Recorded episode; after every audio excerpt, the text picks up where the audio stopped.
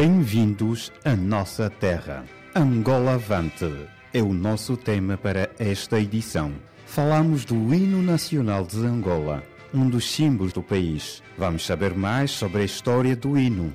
Na semana em que Angola assinala a 11 de novembro 46 anos de proclamação da independência do país.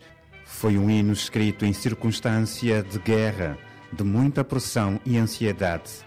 Em dois dias foi escrita a letra, como recorda Manuel Rui, o autor da letra do Hino Nacional de Angola. Mandaram fazer um arranjo fora, militarizado em vez de ser.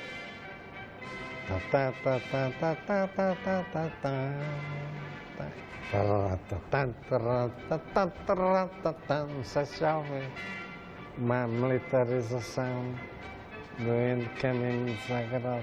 O Rui Mingas, a filha Catila, chamámos o Lamartine e com ele fizemos uma gravação.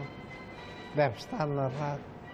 Depois, com essa gravação, o Lamartine, que era das, da JMP lá, fez um grupo de jovens que ensaiaram para cantar no dia seguinte. Eu de manhã ouvia assobiar o hino, como não sabiam ainda bem a letra, mas ficaram com a música, ouviam na Rádio Nacional, assobiavam o hino como uma canção do coração.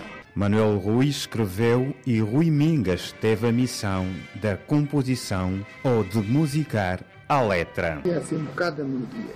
O Rui ouvia e escrevia. E depois eu fazia outra. E ele escrevia. E assim nasceu.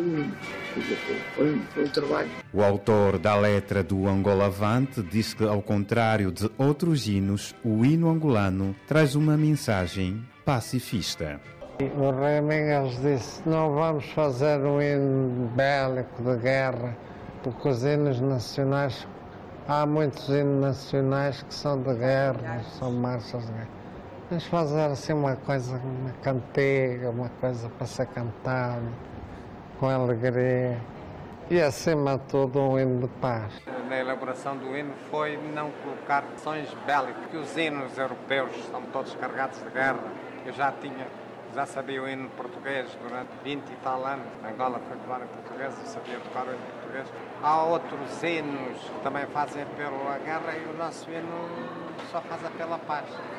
Unidos lutaremos pela paz com as forças progressistas do mundo nesse aspecto satisfeito, mas o hino foi feito noutro contexto, não foi feito num contexto. E entre os símbolos nacionais uh, angolanos está a bandeira. Em véspera da independência nacional em 1975, Maria Couto Cabral foi uma das jovens que recebeu o desafio de costurar a bandeira do país.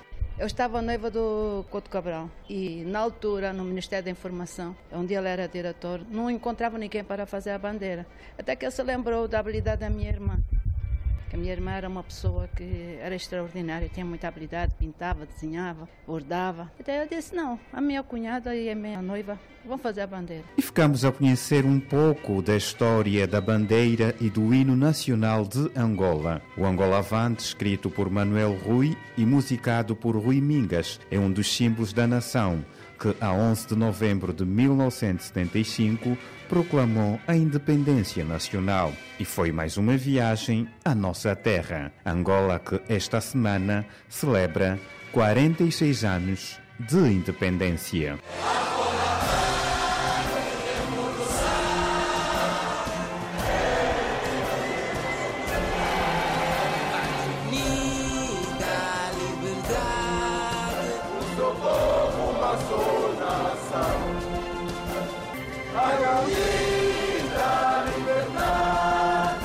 Sou povo, mas sou nação.